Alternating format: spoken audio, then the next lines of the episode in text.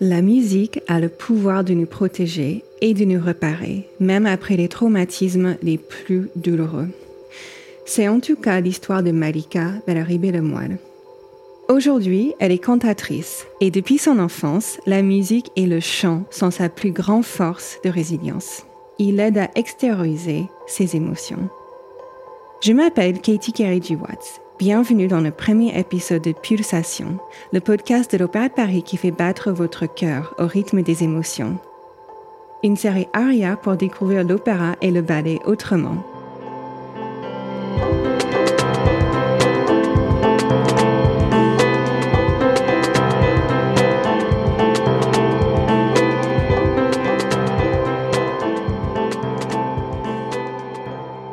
L'histoire de Malika le moine avec la musique commence en 1959. Alors qu'elle a trois ans, un camion la percute et lui brise les jambes, les hanches et le bassin. Elle passe l'essentiel des neuf années suivantes loin de sa famille, entre salle d'opération et maison de repos. Cette séparation, euh, pour moi, je ne l'ai pas comprise quand j'étais petite. Je ne pouvais pas l'accepter. Et je crois que ce qui m'a aidée à accepter euh, cette séparation, c'est quand euh, j'écoutais de la musique. il y en avait une, et celle-là, je m'en souviens très bien. C'est Les Vêpres d'un confesseur de Mozart. Celle-là, je l'aimais beaucoup. Attendez.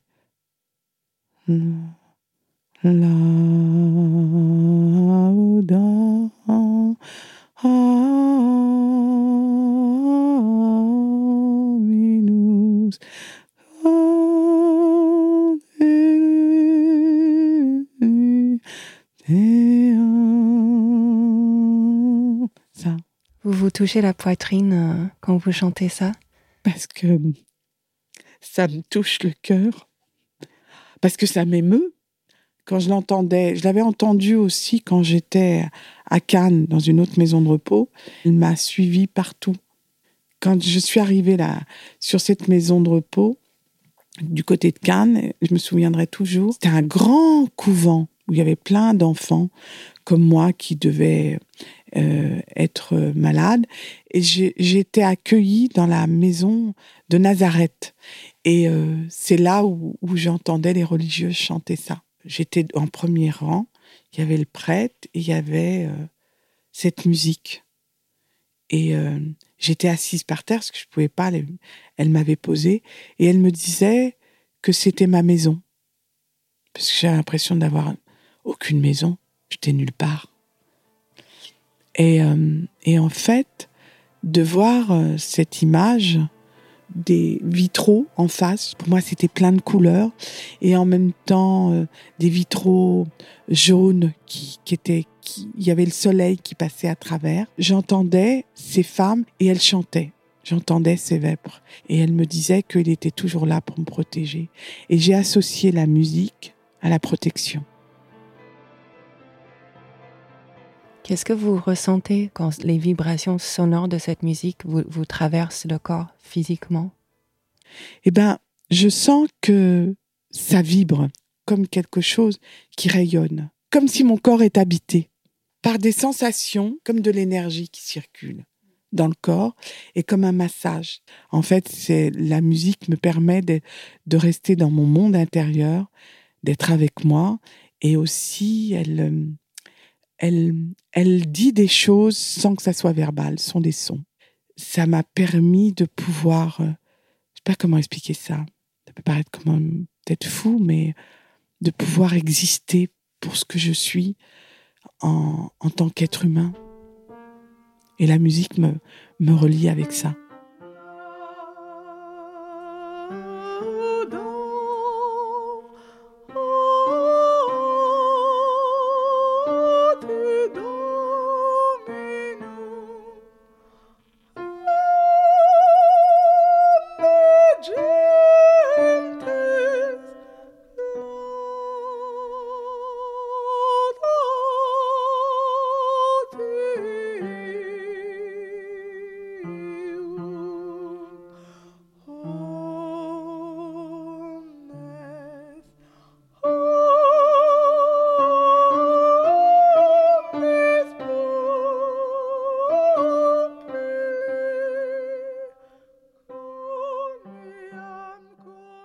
Vous n'allez pas mettre ça, que c'est la voix n'est pas travaillée, hein elle n'est pas réveillée. Hein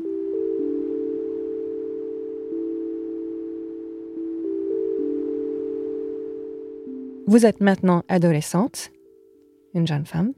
Quelle est la place de la musique dans votre vie?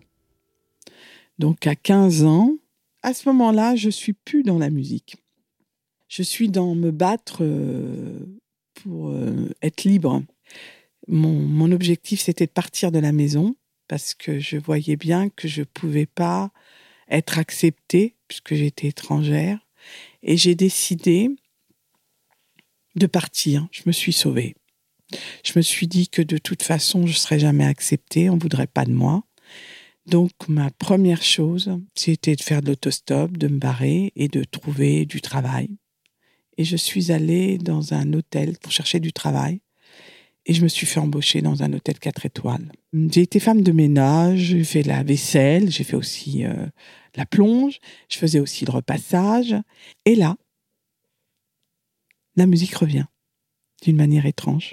Et je me souviens, il y avait un monsieur qui jouait du piano. Je ne sais pas ce qu'il jouait, mais ça ressemblait à du Debussy. Et j'étais sur les escaliers de, l'hôtel, il y avait un salon, il y avait un grand quart de queue, et cet homme jouait. Et là, ça m'a replongé. Et je me suis dit, oh, c'est beau. Ça faisait penser à des vagues, j'avais l'impression euh, euh, que ça caressait tout mon corps. C'était un peu comme une, puis une pluie de sons qui m'inondait quand il jouait parce que c'était vraiment beau et euh, un espèce d'apaisement mais incroyable. J'étais dans un autre monde, un, un monde plein d'amour, de joie, d'acceptation, un cocooning peut-être un peu, encore un truc cosy, comme un ouais quelque chose qui me protège, une bulle. Quand vous avez une vingtaine d'années, euh, votre sœur aînée se suicide. C'est bien ça? Oui, c'est ça. Ma, ma sœur, Jamila, m'appelle et me dit écoute, euh, Ayat est à l'hôpital et s'est suicidée. Et euh, je lui dis bah, j'arrive.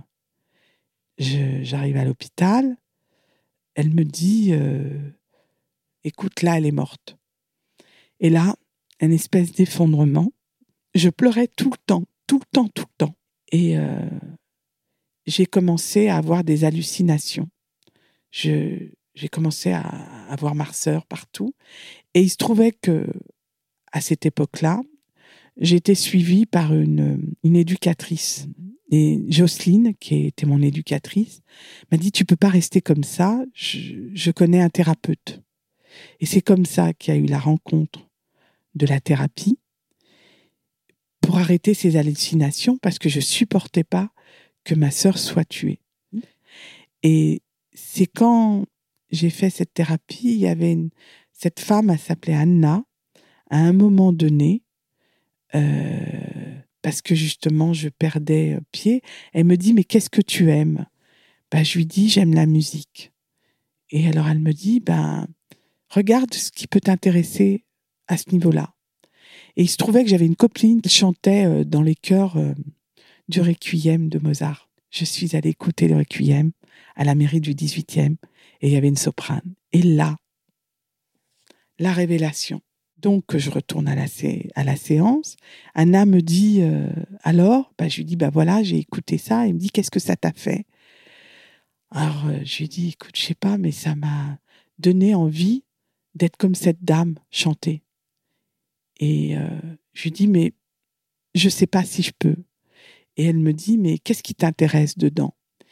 Et je lui dis, ben, ce qui m'intéresse, c'est le théâtre, la musique, l'histoire, les instruments et euh, tout ce monde féerique. Moi, j'adore ça. C'est vivant, c'est plein. Et, et alors, elle me regarde et me dit, tu sais que c'est l'opéra? Et tout d'un coup, je me suis dit que, que ma sœur m'envoyait comme message de me dire de m'occuper de moi et de faire ce que j'aime et de me réaliser et de pas de pas subir ce qui se passe. Grâce au fait de, du départ de ma sœur, ma sœur m'a donné une nouvelle vie. Je pense que la musique m'a réparé mon cœur, m'a réparé mon histoire, m'a permis euh, de, de retrouver euh, l'amour à, l'intérieur de moi-même, de me dire que je, suis quelqu'un de bien. Et puis, euh, ça m'a permis d'avoir un pilier, ça m'a permis de, de me construire et puis d'avoir de l'espoir. Qu'est-ce que vous avez appris du fait de, de en même temps commencer euh, une thérapie et euh, un apprentissage du chant?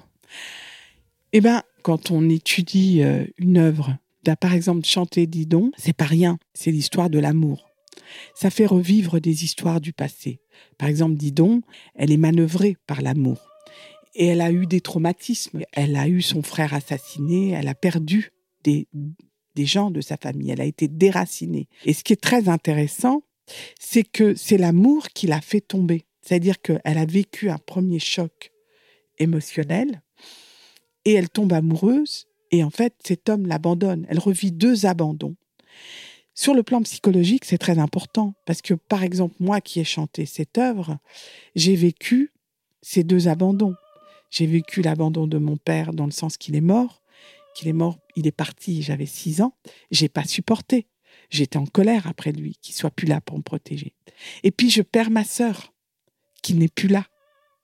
Et j'ai pensé que tout ça allait me détruire. Et quand je regarde cette œuvre, quand je la chante, ben je m'appuie sur ces deux amours qui me permettent, grâce au fait de la thérapie, de les, pouvoir le retravailler dessus, parce qu'aussi ça réveille des, blessures émotionnelles. Et le fait que je fais de la thérapie fait que je peux soigner mes blessures, les dépasser, me réconcilier et les sublimer.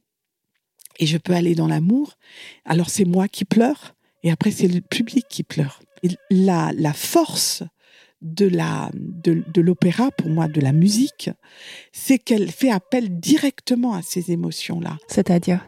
Ça veut dire que chaque fois qu'il y a une rencontre pour moi avec une œuvre, ça me guérit moi et ça guérit l'autre aussi parce que c'est du non-verbal, c'est que de l'émotion.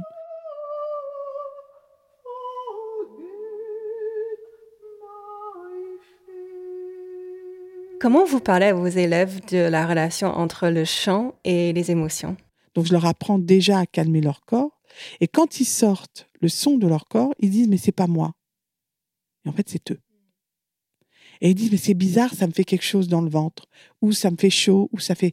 Il y a des réactions. C'est pas faux. En fait, c'est de, d'expliquer euh, aux personnes que leur corps est leur ami et non leur ennemi.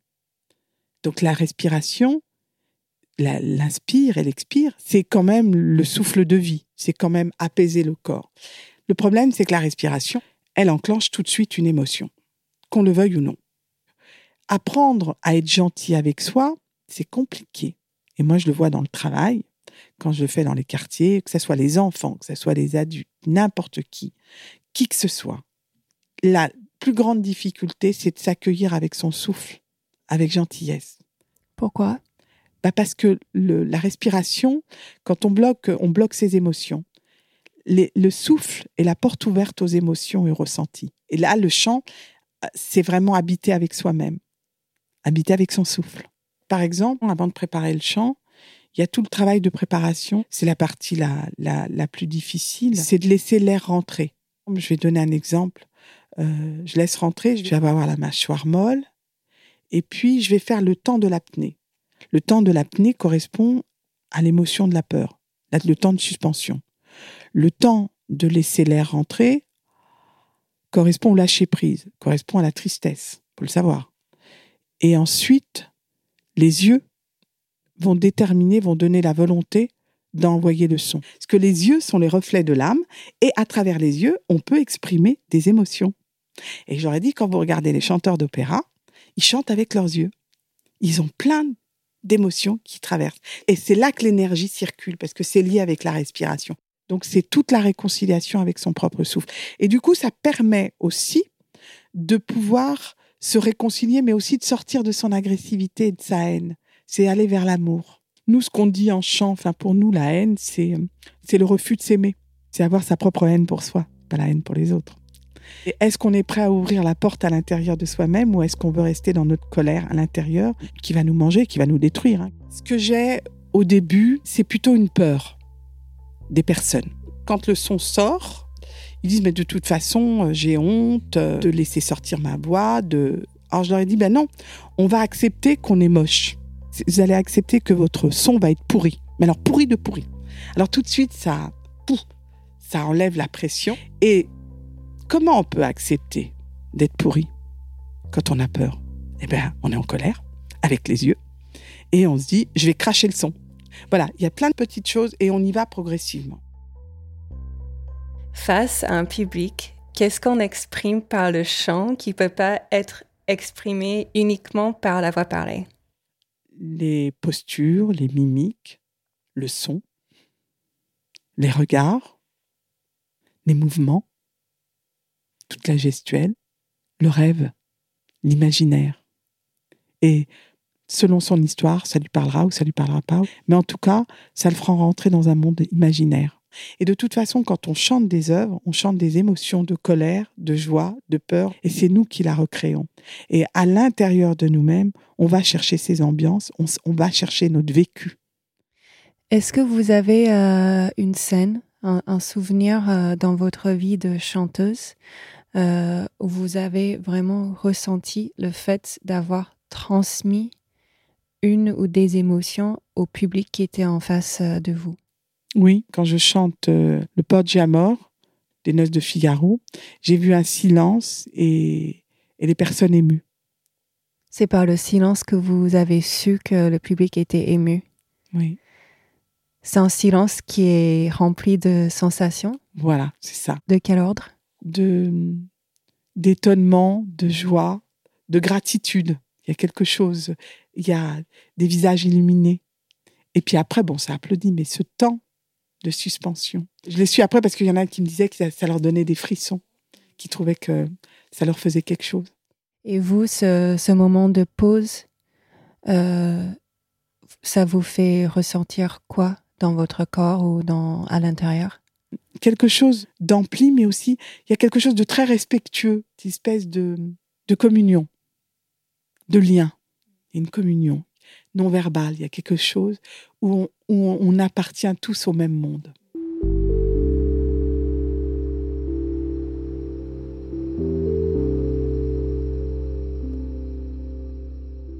Vous avez écrit que les moments de passion que vous vivez par votre métier ont un sens d'utilité publique et sociale.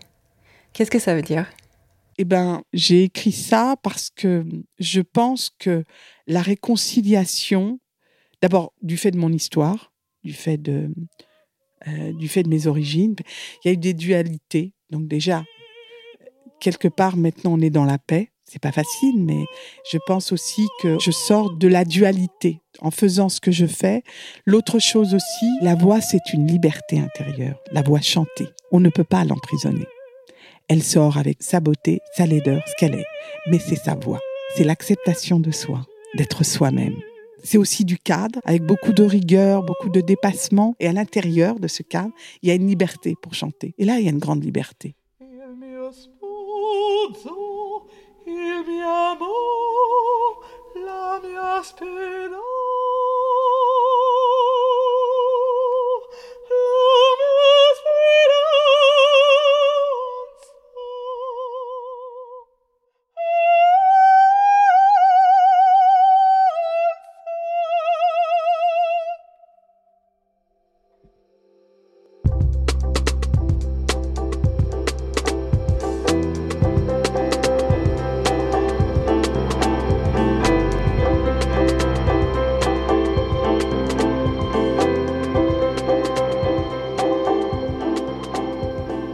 Vous venez d'écouter le premier épisode de Pulsation, un podcast de l'Opéra de Paris et une série ARIA. Pulsation, c'est un jeudi sur deux et vous pouvez nous retrouver sur toutes vos plateformes d'écoute de podcast et sur aria.opéradeparis.fr, le site mobile pour découvrir l'opéra autrement. À bientôt!